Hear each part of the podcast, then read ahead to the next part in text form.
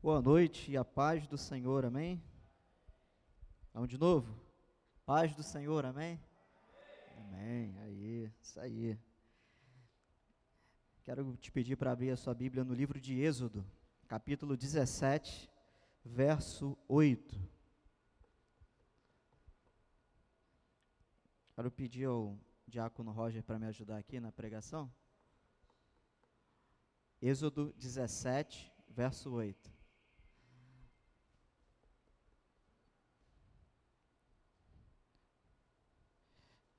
Quero que você fique aqui, ó.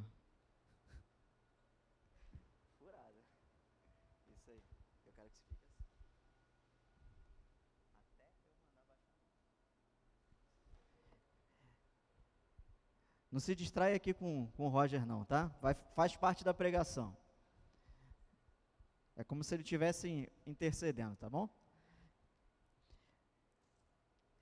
Vou te pedir para ficar de pé, só para a gente ler esse verso 8 aí.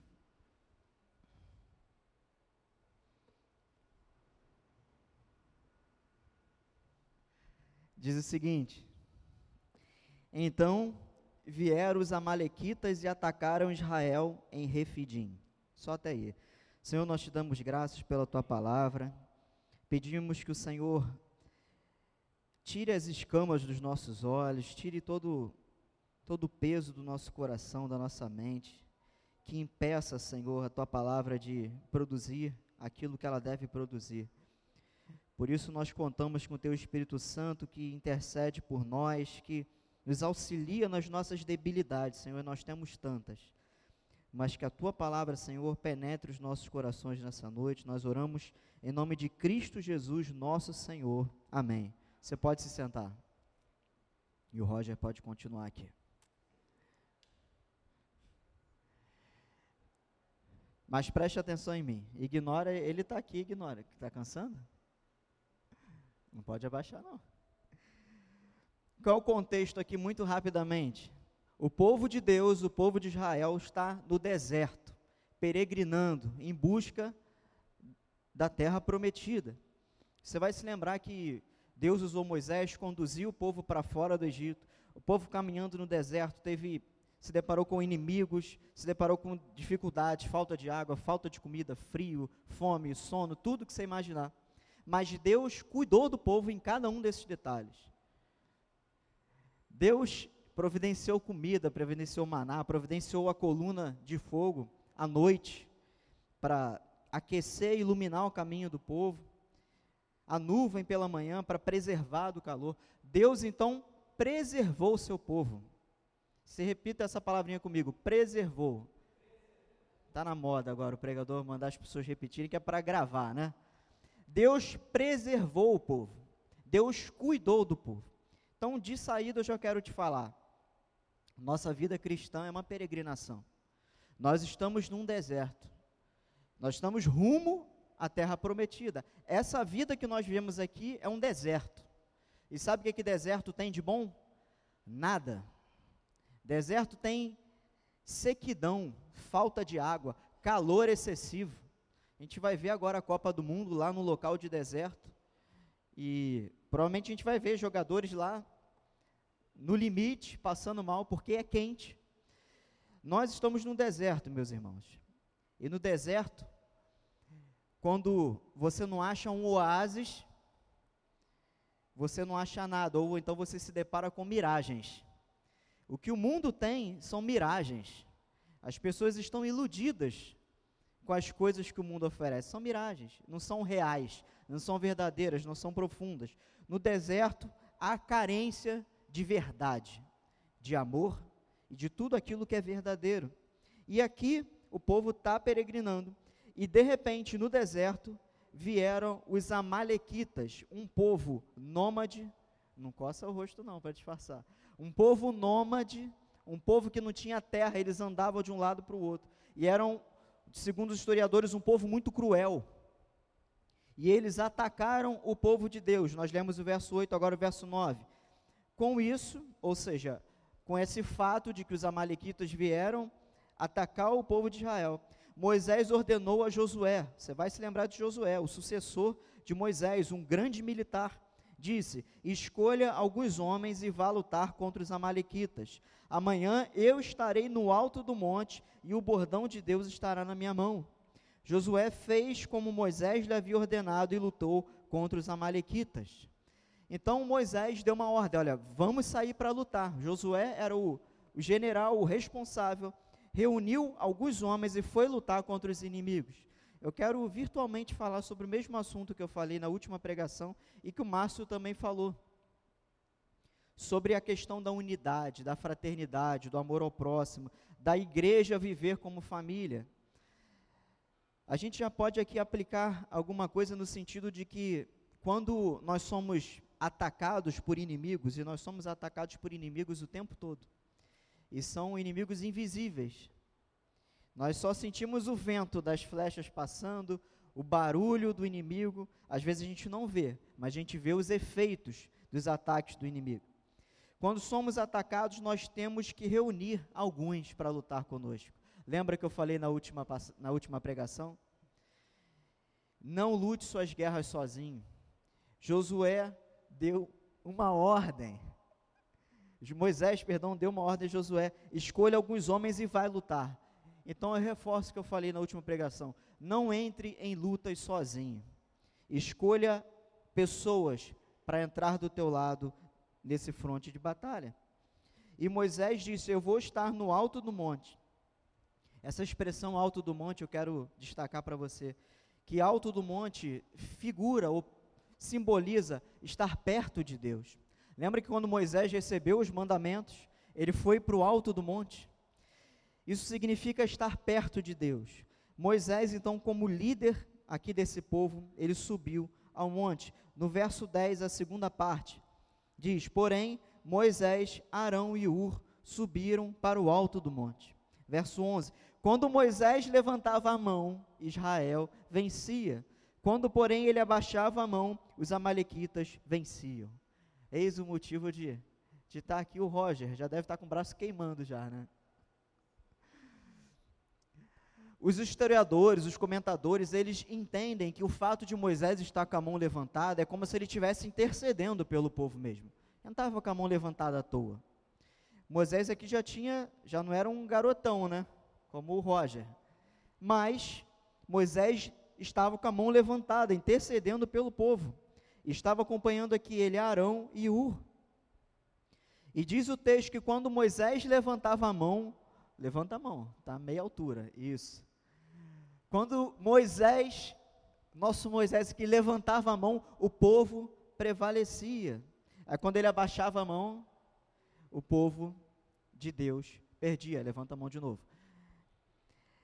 Era esse o cenário. Verso 12, olha para a tua Bíblia aí. Quando as mãos de Moisés ficaram pesadas, ficou pesado aí? Um de um lado e outro do outro. Arão e Ur foram ajudar. Vamos lá. Pastor Márcio, vem cá. Guilherme, me ajuda aqui. Quando as mãos de Moisés ficaram pesadas, pegaram uma pedra e puseram por debaixo dele. Pega uma cadeira aí. Não segura a mão dele, não. Não. Pegaram a pedra e colocaram para que ele pudesse sentar. Pode sentar, Moisés. E Moisés sentou. Mas a mão está pesada ainda, não está? Mudou nada quase. Ainda no verso 12: Arão e Ur sustentavam as mãos de Moisés, um de um lado e outro do outro. Vamos lá. Arão e Ur. É para é segurar o braço dele. É para absorver todo o peso do braço dele. Isso aí. Abraça o braço dele aí um de um lado e outro do outro. Assim, as mãos dele ficaram firmes até o pôr do sol. Dá para ficar aí mais um tempo, não dá? Até o sol nascer? Dá. Mas fica aí, não sai não. E assim, verso 13: Josué destruiu os Amalequitas a fio de espada. O que, que isso nos diz? Tem muito simbolismo aqui. Moisés, como líder, ele estava intercedendo pelo povo. Vocês sabiam que a liderança dessa igreja intercede por vocês? Que a gente está sempre orando, pedindo a Deus para guardar, para conduzir, para cumprir o propósito dele. E Moisés aqui, na, que era o líder máximo ali de Israel, ele precisou de suporte. Isso aqui é um primeiro ponto, e a maioria dos pregadores que pregam nesse texto abordam esse, essa face do texto. Eu vou falar muito rápido sobre isso. Apoie a liderança da tua igreja. Nós não somos Moisés no sentido de mediador entre Moisés era o mediador entre o povo e Deus. Isso acabou. Em Jesus acabou. Jesus rasgou o véu e ele é o mediador entre os homens e Deus, diz a palavra. Então, desconfie de qualquer líder que queira se colocar como mediador entre você e Deus. Nós somos apenas facilitadores. O que, que significa ser pastor? Guiar, cuidar, mostrar o caminho. Mas não o, o, elo que liga o povo a Deus. Apoie a sua liderança. Quando nós viermos com, com ideias, com projetos, com eventos, compre as ideias, ore. E se você tiver algo para contribuir, procure a liderança. Pastor, isso. Pastor, por que, que aquilo ali você não faz assim? Olha, por que, que a gente não começa mais cedo? Por que, que não faz tal coisa? Dê ideias. Contribua. Isso é uma forma de ajudar também. Com toda a sabedoria. Pastor, não seria melhor fazer assim? Pastor Márcio, ali, não é melhor você esperar um pouquinho o tempo do louvor ali para entrar? Pastor Leandro, não tem, dá para baixar um pouquinho essa guitarra? Contribua. Isso é ajudar. Isso é, isso é dar suporte também. Não só o suporte de orar, de, de, de, de honrar, mas também de contribuir. Nós estamos aqui no mesmo barco, amém? Essa é uma das faces aqui que o texto nos mostra, a, importância de dar suporte à liderança. Mas eu quero falar sobre o que eu falei no início, sobre a questão das guerras. Os inimigos, os amalequitas, as coisas que vêm até nós, nós não temos que encarar sozinho. E aqui a gente tem uma figura disso também. Está aqui ele com as mãos cansadas. Tem quanto tempo de pregação aí, Júnior? Olha aí no computador. Doze? Pouquinho, doze minutos, ele já estava morrendo com a mão para o alto. Imagina quanto tempo durou aquela batalha. E o povo de Israel lá, com as espadas, aí Moisés baixava a mão, aí ele levava um calor do inimigo. Imagina aquilo ali. As nossas batalhas não são assim? Não é um interruptor que você aperta e começa, você aperta, termina. As nossas batalhas às vezes duram dias e meses e anos. Você sabe qual é a batalha que você está enfrentando. E tem vezes que você está prevalecendo, daqui a pouco você está levando um, um couro, e daqui a pouco você está dando um cansaço, e daqui a pouco você está levando um cansaço. Essa é a vida, meus irmãos.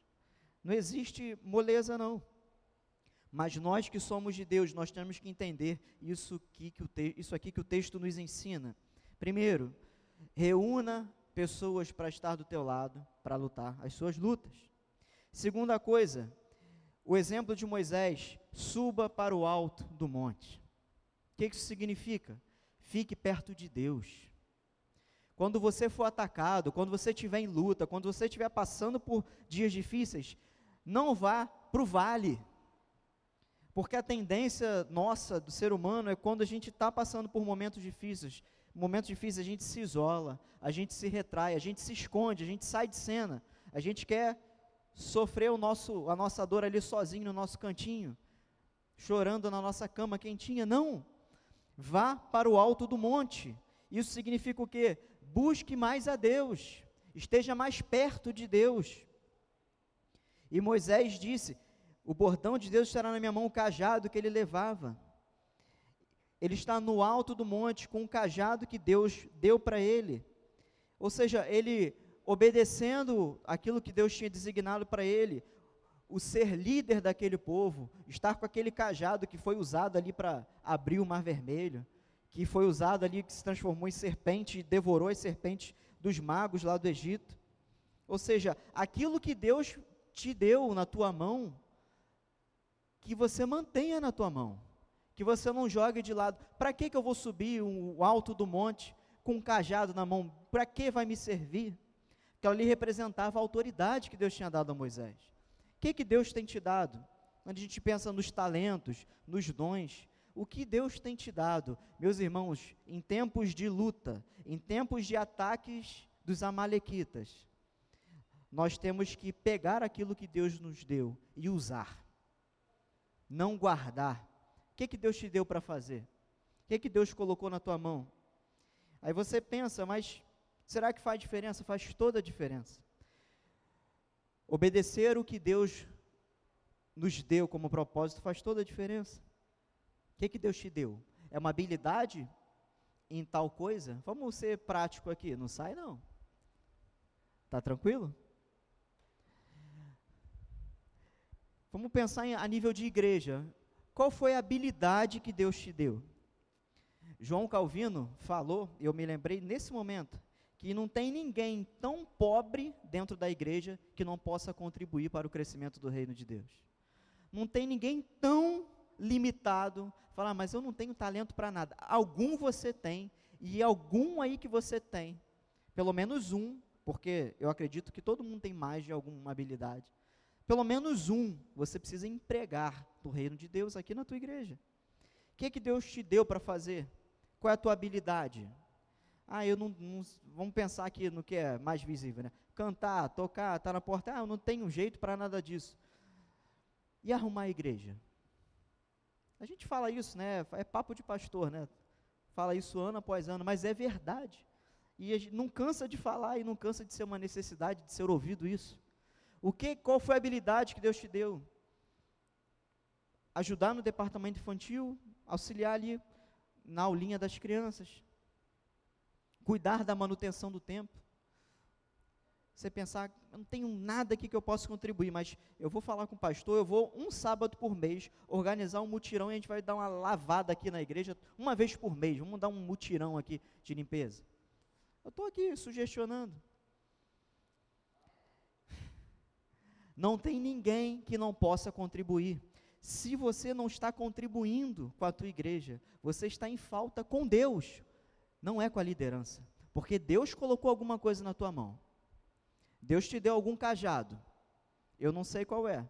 Você sabe qual é. Deus te deu, Deus te investiu de alguma habilidade, de algo que é útil no reino dele, na casa dele. E aí você está vivendo dias de luta, dias difíceis, e não tem ninguém aqui que não está passando por luta.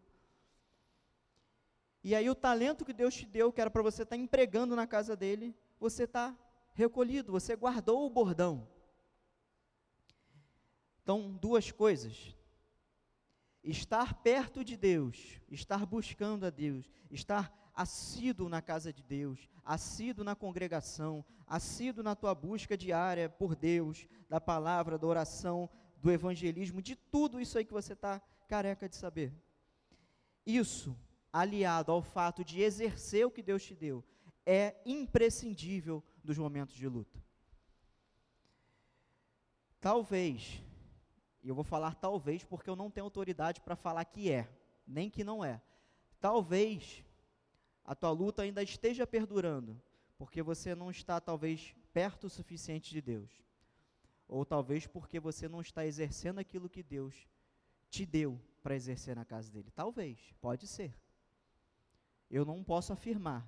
Eu não tenho essa autoridade. Eu estaria excedendo os limites da palavra em afirmar isso.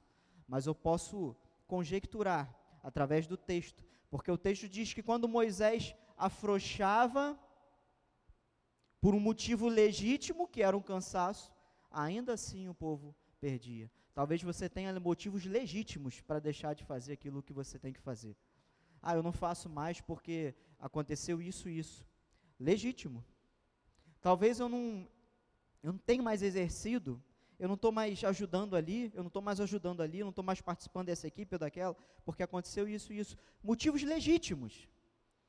Mas motivos legítimos estavam levando o povo a perder essa guerra. Motivos legítimos às vezes levam nos levam, levam a gente a perder as nossas guerras ou passar um sufoco desnecessário nas nossas guerras. Então fica aqui essa lição de Moisés nesse ponto aqui. Está passando por batalha? Você está aí? Passando por luta? De várias ordens? De várias ordens. Todos nós. Não se afaste de Deus. Amém? Agora, talvez o mais difícil para alguns. pegue aquilo que Deus te deu e coloque em ação. E pegue os teus motivos legítimos, os embrulhe bem embrulhado e joga fora no lixo. Tem uma música que fala: joga fora no lixo. Pega e joga no lixo. Paulo fala que por amor do Evangelho, por amor de Cristo e do ministério dele, ele considerou tudo que ele tinha vivido antes como esterco. Você sabe o que é esterco? É aquilo que, que sai do animal e da gente também, né? Refugo, algumas versões falam refugo, mas a melhor tradução é esterco. Fezes, são fezes. Tudo aquilo que te afaste de Deus, considere lixo, fezes. Mas são os meus motivos, eles são tão legítimos. Você não sabe o que eu passei. Eu não sei, mas Deus sabe. Ele está mandando você pegar isso, jogar fora e fazer o que Ele mandou você fazer. Eu não sei o que realmente você sofreu. Eu não estou na tua pele, você não está na minha. Eu não sei quais foram os motivos que te paralisaram naquilo que Deus colocou na tua mão para você produzir no reino dele. E o reino dele, num espectro macro, no reino de Deus fora dessas paredes, mas o reino de Deus também aqui na igreja local. O que você deixou de fazer, o que hoje você não está fazendo, você está em falta com o Senhor dos talentos. O Senhor que te deu esse talento. A gente sabe que talento era dinheiro, mas um trocadilho talento no sentido também de habilidade. Leve o bordão para perto de Deus. Não vá só para perto de Deus. Isso é fácil, você está ali fácil, né? Entre aspas. Você vem à igreja, você está ali, você está buscando, você está caminhando, você está tentando, você está se apegando a Deus. Show de bola. Faça isso mais ainda. Mas não adianta só isso. Eu estou sendo bem enfático, porque talvez isso seja uma das coisas mais difíceis para aqueles que deixaram o bordão em casa, para aqueles que guardaram o bordão em cima do armário.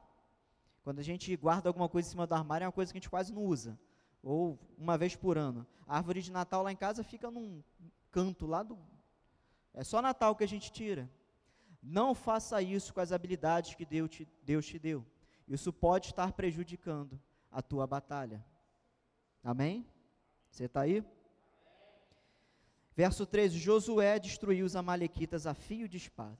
Josué, munido de companhia, como eu falei, as suas batalhas não podem ser lutadas sozinhas. Josué, munido de companhias, de amigos, de companheiros de batalha, sob a tutela de Moisés, que estava no alto do monte, perto de Deus, com um bordão na mão. Ainda tem isso, ele está aqui com a mão vazia, ainda tinha um cajado aqui. E Arão e Ur, começou a música ao vivo, aumenta o som aí, que a gente vai fazer guerra com eles. Arão e Ur aqui segurando. Ou seja, meus irmãos, o suporte mútuo. Isso perpassa pelo perdão que o Márcio pregou de manhã, o relacionamento uns com os outros. O que eu falei na última pregação, viver como família. Assim o povo de Deus prevaleceu. É o que a Bíblia nos conta. Nós vamos prevalecer na medida em que somos mais unidos, mais próximos de Deus e mais ativos na obra de Deus. Tempos de guerra, meus irmãos, não é para se esconder, é para subir ao alto do monte e com o bordão na mão e acompanhado. Verso 14: Então Deus disse a Moisés: Escreva isso para a memória num livro. Ou seja, Deus está falando assim: Moisés, escreva o que eu vou te falar, para isso se tornar memória, em algumas versões para ficar perpétuo, para a posteridade. É como se Deus, numa tradução livre agora, Moisés, o Senhor dissesse a Moisés: Moisés, meu filho, escreve o que eu vou te falar agora, porque a Igreja de Nova Vida do Engenho de Dentro, no dia 20 de outubro de 2002, precisa saber, 2022, dessa história. 20 de novembro, o que, é que eu falei? Outubro? Gente, eu pensei em novembro e falei outubro. Essa é a velhice. O meu povo, em 20 de novembro de 2022, eles precisam saber dessa história. E é claro que você já sabe, mas você precisa relembrar. Deus disse: isso escreve para que isso fique na memória, fique para a história. porque eu vou apagar totalmente a memória dos Amalequitas na face da terra. Quando o povo de Deus é atacado, se une, cumpre o propósito que Deus chamou, a vitória. E a vitória retumbante, meus irmãos. E Deus afasta os inimigos perpetuamente. Verso 15: E Moisés edificou um altar, ele deu o nome de, como é que está aí? O Senhor é a minha bandeira. Em algumas traduções, Jeová Nissi. Significa, o Senhor é a minha bandeira. Moisés edificou um altar depois dessa vitória e disse: O Senhor é minha bandeira. É o estandarte da vitória. Quando nós somos atacados, meus irmãos, nesse deserto que nós estamos vivendo, nessa peregrinação, quando os amalequitas vêm, eram nômades, não sabe de onde vem. Ele pode vir um dia daqui, outro dia vir dali. Cruel, feroz, te ataca de graça, só porque você é de Deus. O inimigo te ataca. Nesse momento, suba para o alto do monte. Pegue o bordão, aquilo que Deus te mandou fazer faça. Não deixe de fazer. E Deus dará vitória. A gente não sabe aqui, a Bíblia não fala quanto tempo durou essa batalha. Comumente essas batalhas aqui duravam horas. A gente não sabe, meus irmãos, quanto tempo vai durar a nossa luta. Você não sabe quando vai acabar. Eu não sei quando vai acabar a minha. Você não sabe quando vai acabar as tuas lutas. Você não tem ali um. Não vem com prazo de validade. Você sabe, opa, daqui a um mês acaba e está tudo certo. Não. A gente não sabe. Por isso é necessário apoio, suporte mútuo. É necessário estar pertinho de Deus. E é necessário trabalhar no reino de Deus. E aí nós vamos poder cravar uma bandeira no nosso coração. Essa palavra altar muitas vezes é relacionada ao nosso coração. Nós cantamos: O meu coração é o teu altar. O nosso coração é o altar de Deus. O Espírito Santo de Deus habita em nossos corações. E que nessa noite o Senhor, Ele crave nos nossos corações uma bandeira escrita: O, o Senhor é minha bandeira. Jeová Nissi. O Senhor é a minha vitória. Você sabe que os povos antigos, quando eles iam para a batalha, quando um ia se render, levava aquela bandeirinha branca, que era a rendição. Quando vencia, também voltava para o seu povo, para o seu território, para a sua cidade, com a sua bandeira, com o símbolo do reino, e vinha balançando aquela bandeira. O povo, quando avistava de longe, viu, via e percebia que o exército foi vitorioso. Que essa bandeira do Senhor fique tremulando no nosso coração. Mas isso tudo depende de um tempo que nós não somos senhores desse tempo. Um tempo que pertence a Deus. Está cansado? Esse tempo não depende dele. Dele estar tá aqui só na hora que eu falar para sair que vai sair. O tempo, meus irmãos, está nas mãos de Deus. Nosso Senhor é o Senhor do tempo. Mas aquilo que nos compete fazer, nós temos que fazer. Tinha um pastor no início da minha vida adulta, ele era militar, e ele sempre falava: aquilo que precisa ser feito tem que ser bem feito, tem que ser perfeito. Ele falava isso, era o bordão dele, igual o pastor Daniel com pense nisso. Era o bordão dele. O que precisa ser feito? O que Deus te chamou para fazer? Precisa ser feito precisa ser bem feito e precisa ser perfeito, porque nosso Deus é um Deus perfeito. Precisa ser perfeito, precisa ser bem feito. E verso 15, perdão, verso 16, e disse: Porque o Senhor jurou, haverá guerra do Senhor contra os amalequitas de geração em geração. Aquele povo se tornou amaldiçoado por Deus, porque se levantou contra o povo de Deus.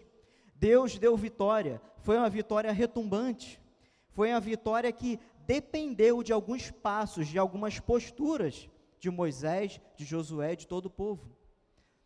Nós não devemos ser fatalistas. O que é fatalista? Ah, se Deus é soberano, Ele sabe a hora que começa, Ele sabe a hora que acaba, então vou descansar em Deus. Show de bola, descansa em Deus, mas fazendo aquilo que Ele te mandou fazer. O descansar em Deus não remete à inércia, a ficar estagnado. Descansar significa confiar, ter esperança nele, mas cumprir todo o passo a passo que ele te manda fazer. Tinha também um, um ditado do exército, quando alguém estava cansado, cansou, então cansa agora, vamos correr mais um pouquinho, descansa correndo. Pessoal que já virou laje aí sabe que jargão de pedreiro, né? Márcio já virou laje já, né? Descansa carregando pedra aí. Tá cansado? Descansa carregando carrinho de areia. É assim. Descanse trabalhando. Amém? Quero agora liberar aqui os nossos irmãos. É isso que acontece. Enquanto eles enquanto eles vão descer aqui, vai desmaiar não, né? Desce essa cadeira, por favor. Obrigado, tá, gente, pelo pelo suporte. Eu quero te pedir para ficar de pé. Se alguém puder chamar a Bia o Rafael lá em cima. Te pedir para ficar de pé, te pedir para você colocar a mão no teu coração, você refletir nisso que você ouviu. Está sendo atacado? Todos nós estamos. Às vezes em várias frentes. Talvez os amalequitas vinham pelo norte, pelo leste, pelo sul mas que você saia daqui nessa noite, lembrando aqui disso que você ouviu, da palavra que você viu. Quando a mão está levantada, sozinho, estava fazendo aquilo que tinha que ser feito, estava intercedendo a Deus, mas a gente cansa, nós somos humanos, nós não somos de aço. E na medida que foi cansando, chegou o reforço, chegou o apoio. E quando chegou o apoio, ficou tudo mais tranquilo. Quero reforçar, meus irmãos.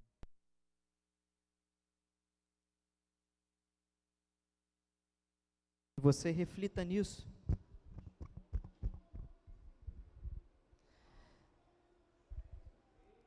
Reflita nisso tudo que a gente ouviu. Como lutar as tuas lutas? Sozinho? Não, eu dou conta. Não, isso aqui é tranquilo, isso aqui é tranquilo. Eu já passei por isso aqui antes. Isso aqui está na minha área.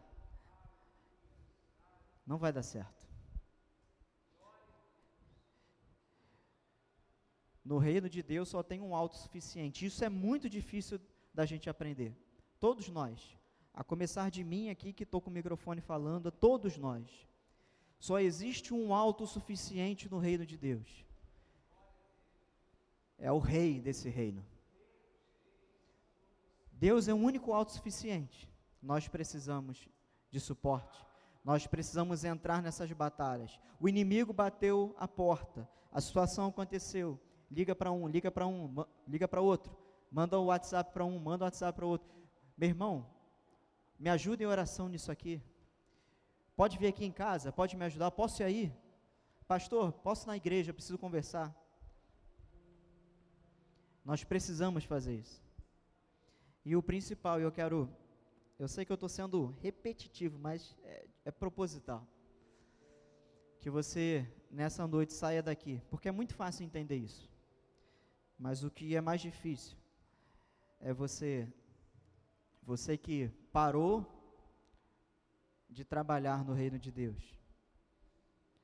Você pegar todos os teus motivos legítimos, lembra que eu falei? colocar de lado e falar: Senhor, eis-me aqui.